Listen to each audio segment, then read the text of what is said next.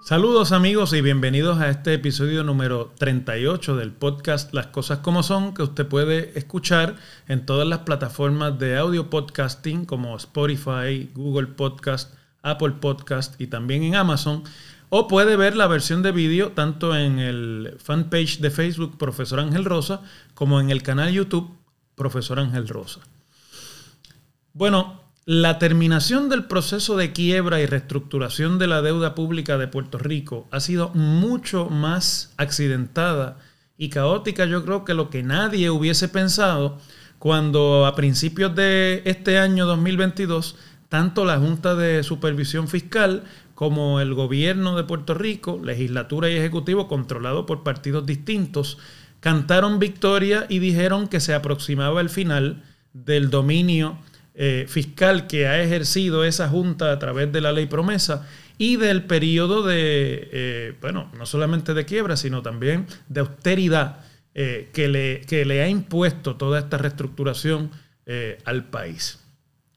Un periodo que ha sido traumático para muchos en Puerto Rico porque se ha combinado también con desastres naturales como huracanes, terremotos, además con la pandemia que ha ocupado dos años de todo este proceso y que ha causado, entre otras cosas, un espiral inflacionario en el mundo entero, del cual Puerto Rico no se escapa y que no parece que vaya a terminar. Todo lo cual va a tener un efecto sobre lo que va a pasar una vez se supere el proceso de quiebra en los próximos 10, 12, 15 años en Puerto Rico. Y esa tan ansiada recuperación económica que todo el mundo identifica como el factor clave para que este trauma de la, de la quiebra tenga realmente su efecto. ¿Por qué les digo que ha sido traumático? Bueno, porque justo cuando al final del proceso de aprobación del plan de ajuste de la deuda, la jueza federal que presidió el proceso, la, eh, Laura Taylor Swain, ordenó que el gobierno y la Junta se sentaran a ponerse de acuerdo para decidir unas controversias alrededor del retiro de algún grupo de policías que se había ido a eh, una huelga concertada llamada Blue Flu, es decir, la utilización de días de enfermedad para protestar concertadamente y causar un problema de ausentismo en la policía, y que a base de esa, de esa negociación eh, se pudo conseguir un adelanto para la congelación que habían sufrido algunos miembros de la policía de sus beneficios de retiro y de sus pensiones, pues llegó entonces el proceso en el que la jueza, habiendo confirmado el plan, parecía que lo único que se necesitaba era habilitarlo. Ese es el momento que aprovecharon, como es de entender, grupos que habían quedado insatisfechos durante todo el proceso del plan de ajuste, ya sea por insuficiencia de la negociación con la Junta de Control Fiscal como parte interesada del resultado del proceso de la quiebra, o ya sea por oposición ideológica al concepto mismo de que el Congreso de los Estados Unidos le haya impuesto eh, una quiebra a un territorio no incorporado que en términos generales es considerado una colonia en, la comunidad internacional. Eh, y por lo tanto se oponen no solamente por el contenido de la reestructuración, sino por el, fundamento ideológico y político detrás. Eso causó que justo hace un par de semanas ocurriera la misma estrategia de concertada de ausentismo, por ejemplo, en el magisterio público puertorriqueño, y que esa estrategia, igual que si fuera el flu real, se fuera contagiando a otros sectores del servicio público, al que se añadieron, por ejemplo, los bomberos, se han añadido los técnicos de emergencias médicas y algunos trabajadores de la salud, y se siguen sumando grupos del Departamento de Familia y de otras agencias del gobierno que aprovechan el que la legislatura y el ejecutivo comenzaron a cantar victoria y hacer cuentas galanas con lo que supuestamente va a sobrarle al Ejecutivo para, poner, para poder maniobrar su propio presupuesto una vez comience a pagarse eh, la cantidad concertada con los acreedores y los bonistas de la deuda, que todo el mundo quiso llegar primero a la repartición de lo que por tanto tiempo ha estado limitado para eh, los empleados y para sectores eh, que se nutren de fondos públicos en el país.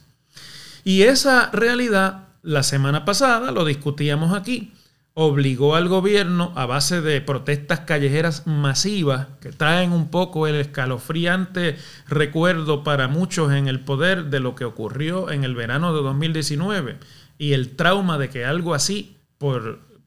contener mucho de descontento público se pudiese repetir en un contexto aún más complicado de gobierno compartido, legislatura en manos de un partido político y además fragmentada en todas las variantes de partido político que existen en Puerto Rico y ejecutivo controlado por un partido eh, que logró retener el poder ejecutivo por migajas en la pasada elección.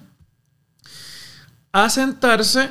y acordar una serie de aumentos, el más significativo de los cuales es el aumento de mil dólares mensuales que se le otorgó al magisterio, eh, y unos aumentos de menor cuantía, pero eh, significativos también para, por ejemplo, los bomberos eh, y otros grupos que el gobernador Pierluisi casi a manera de anuncio semanal anda compartiendo y que tienen una característica fundamental que da mucho para preocuparnos. Y es que la inmensa mayoría de estos aumentos se van a nutrir de fondos federales para la recuperación eh, de la pandemia. El aumento a los maestros se va a nutrir en básicamente más de la mitad de su cuantía de fondos federales. El aumento a los bomberos se va a nutrir eh, en básicamente dos terceras partes de fondos federales.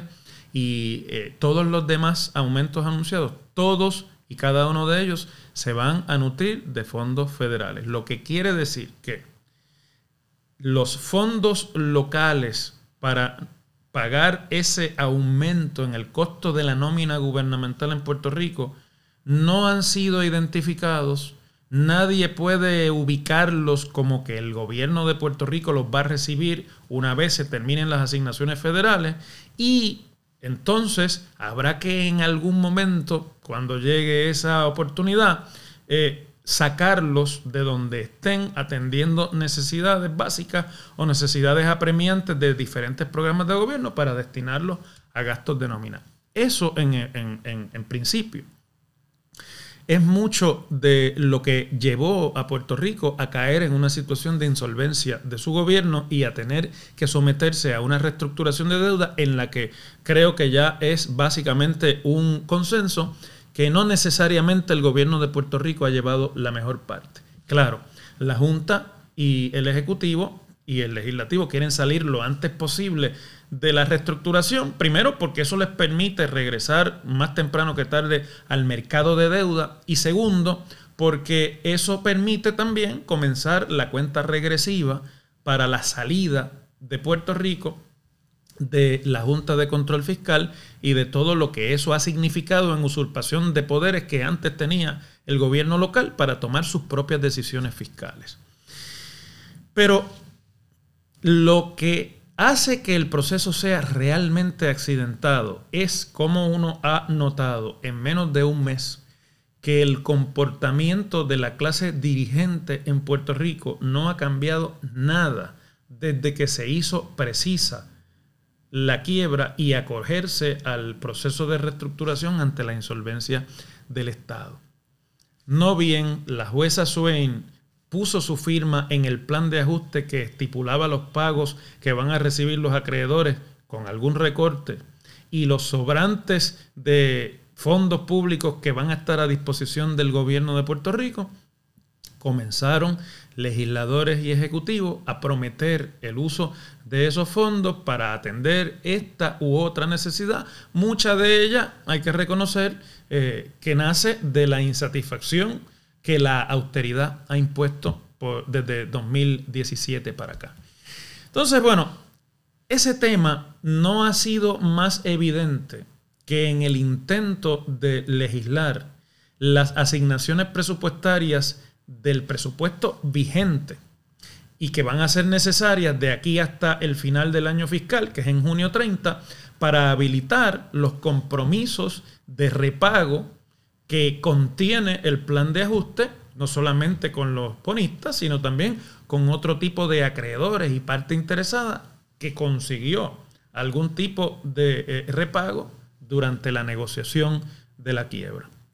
¿Qué es lo que ha ocurrido? Bueno, pues que donde debieron ocurrir unas piezas legislativas para simplemente ordenar, porque es una cuestión jurídica, ordenar, autorizar por el parte del gobierno de Puerto Rico y por la legislatura que tiene en principio constitucional el poder de bolsa, el poder de asignación de fondos.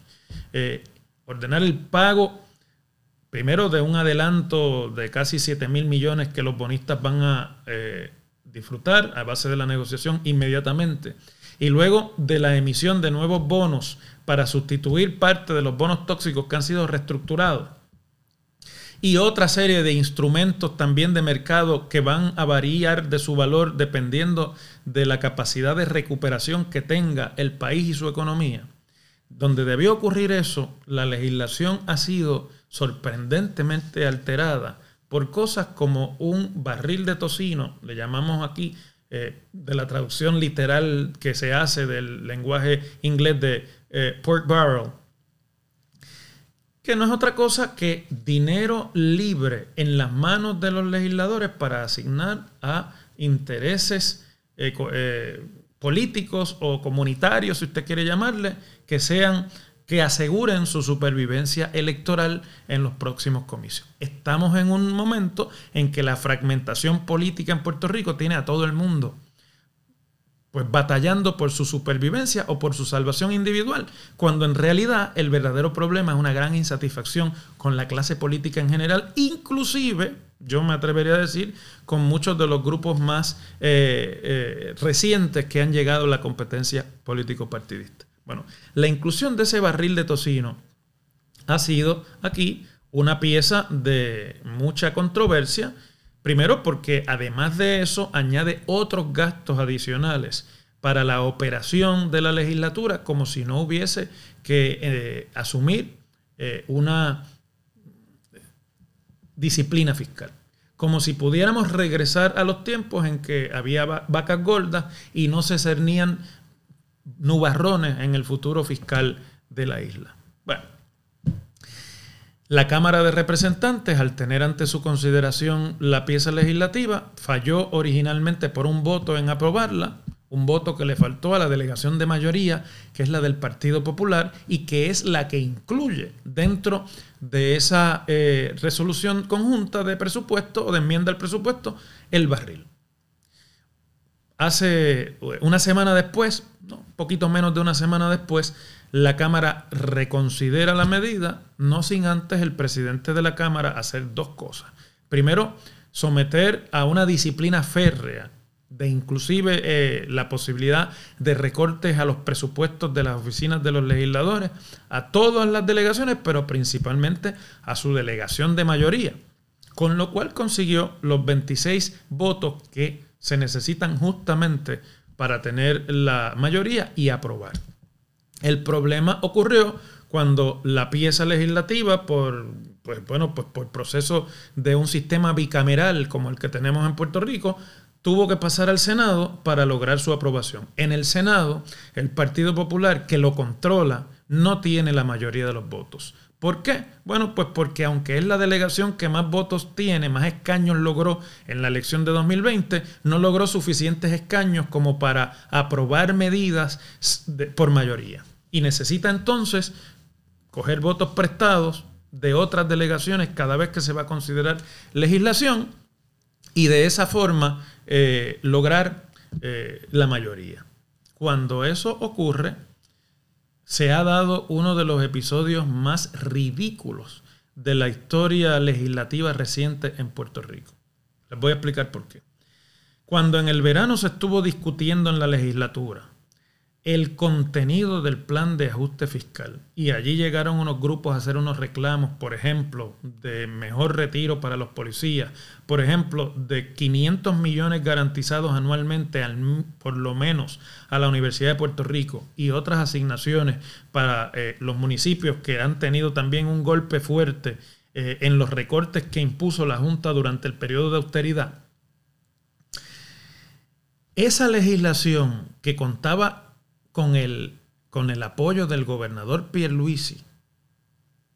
jefe del Ejecutivo, pero partido que no controla el legislativo, fue aprobada con los votos del partido del gobernador más algunos votos del Partido Popular, que en aquel momento no tenía votos suficientes en la Cámara para aprobar. Y en el Senado ocurrió exactamente lo mismo. Ahí de ordinario el Partido Popular no puede aprobar nada, así que se sumaron a los votos populares los votos del Partido Nuevo Progresista del gobernador y con eso se consiguió la autorización por parte de la legislatura a la Junta de Supervisión Fiscal del plan de ajuste. Cuando el plan de ajuste ya ha sido confirmado y está a punto de entrar en vigor, entonces las delegaciones del PNP no prestan su voto para autorizar el desembolso de lo mismo que ellos aprobaron en el verano pasado. Se refugian en el barril de tocino aprobado y en otras eh, eh, autorizaciones o asignaciones misceláneas para decir que eso no es lo que eh, ellos esperaban, que no cumple los parámetros de las necesidades de eh, sectores del país y que por lo tanto no van a votar. Eso lo que significa es que si el Senado en los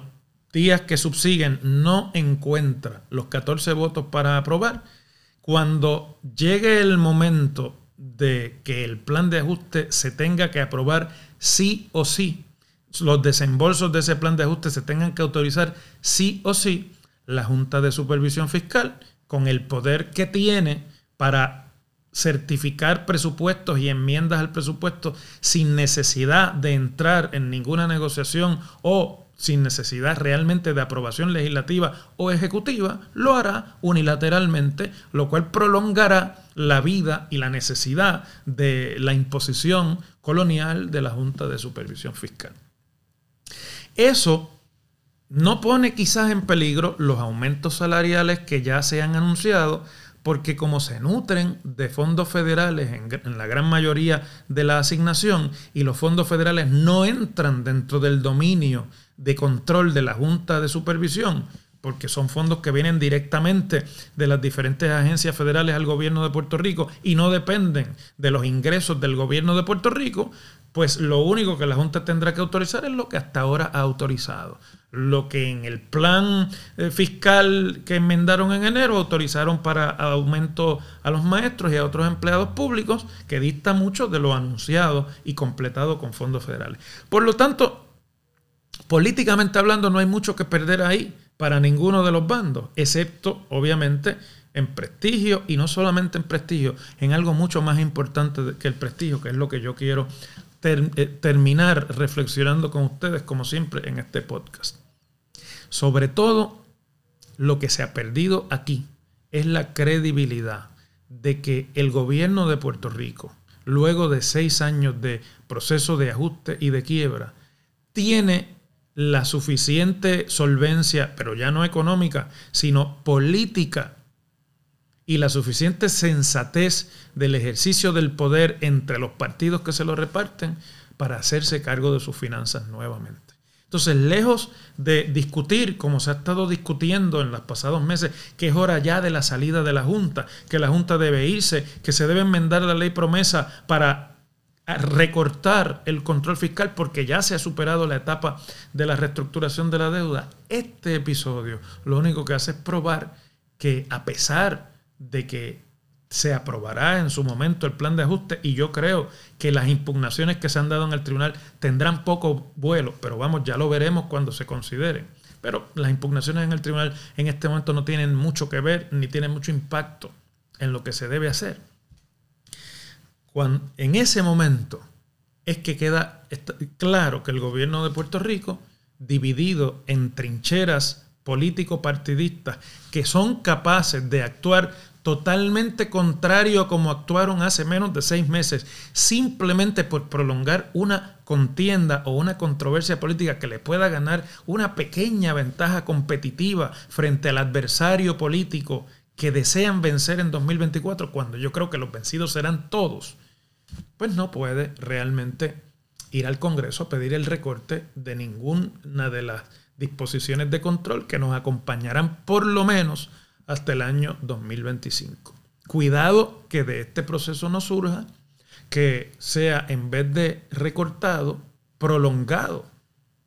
la estadía y el control de la Junta sobre eh, las finanzas del gobierno de Puerto Rico.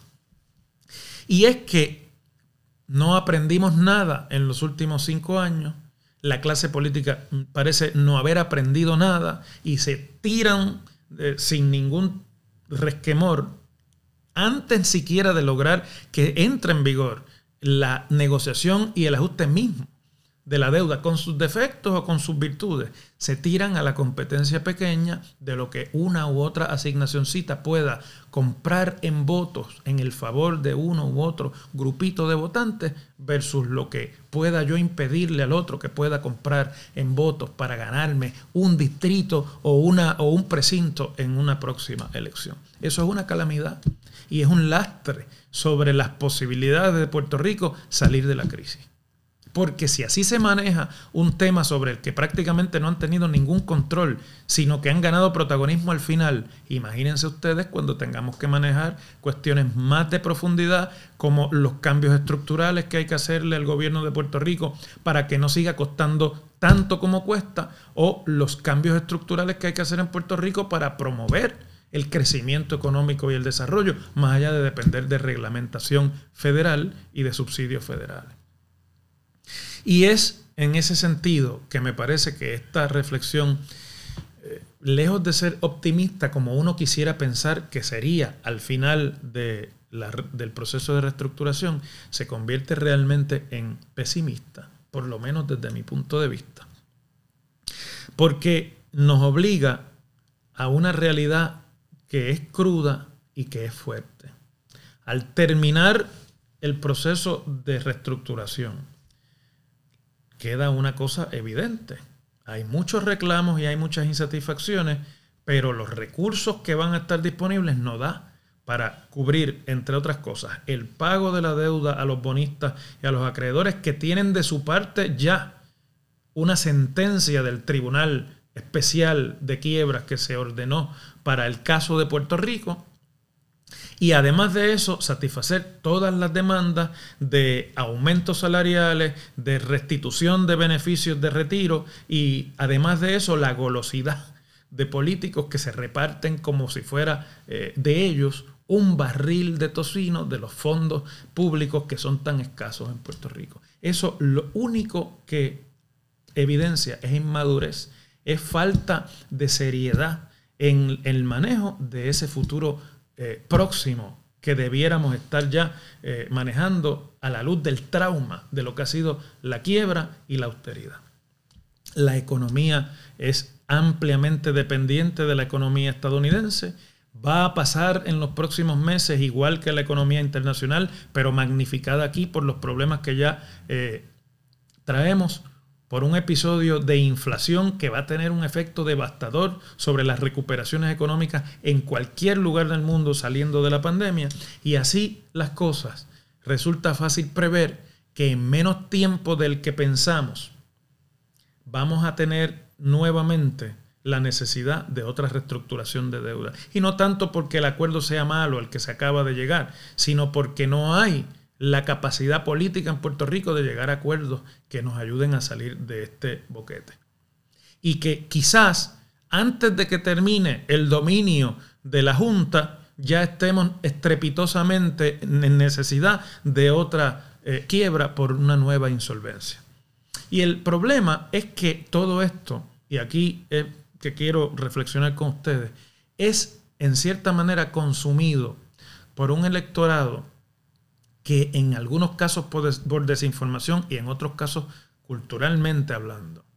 está preparado para este tipo de tajureo, este tipo de manejo. Porque alimentan mediante la demagogia y mediante la falta de argumentos reales y serios el entendimiento colectivo de que Puerto Rico es un país con escasos recursos, que los tiene que manejar de la mejor manera y que tiene acceso a una que otra asignación federal para completar no lujos, sino necesidades de muchas poblaciones del país. Y que le hacen pensar a un sector de la población, tanto de los empleados públicos como también de los empresarios, que, que alguien tiene una, un as dentro de la manga para vencer al sistema. Cuando estas actuaciones nos lleven nuevamente a la insolvencia, ustedes pueden apostar que el sistema no será vencido, el sistema ha vuelto a vencer nuevamente y siempre tiene la manera de vencer cuando se trata de asuntos financieros. Así que yo, la tristeza que tengo en este momento y que comparto con ustedes es que veo ya a esos mismos que han ido a cobrar las creencias a los puertorriqueños, afilándose los colmillos para un segundo round, un segundo encuentro, para recobrar nuevamente a creencias eh, en una segunda insolvencia. Porque no seamos ingenuos, el sistema como está diseñado solamente podría vencerse mediante el tutelaje del gobierno federal que permita que en Puerto Rico de alguna manera adoptemos una manera revolucionaria de distribuir y de, nuestros recursos y de tomar las decisiones políticas, cosa que no es una realidad, cosa que es simplemente una quimera, cosa que lo único que hace es prolongar la inmadurez colonial y la insensatez. Agradezco como siempre su atención a este podcast que hoy he estado un poco más combativo, pero es que creo que el momento lo amerita para darnos cuenta de lo que nos está realmente pasando a todos. Y como siempre les invito para la próxima semana en un episodio más de las cosas como son.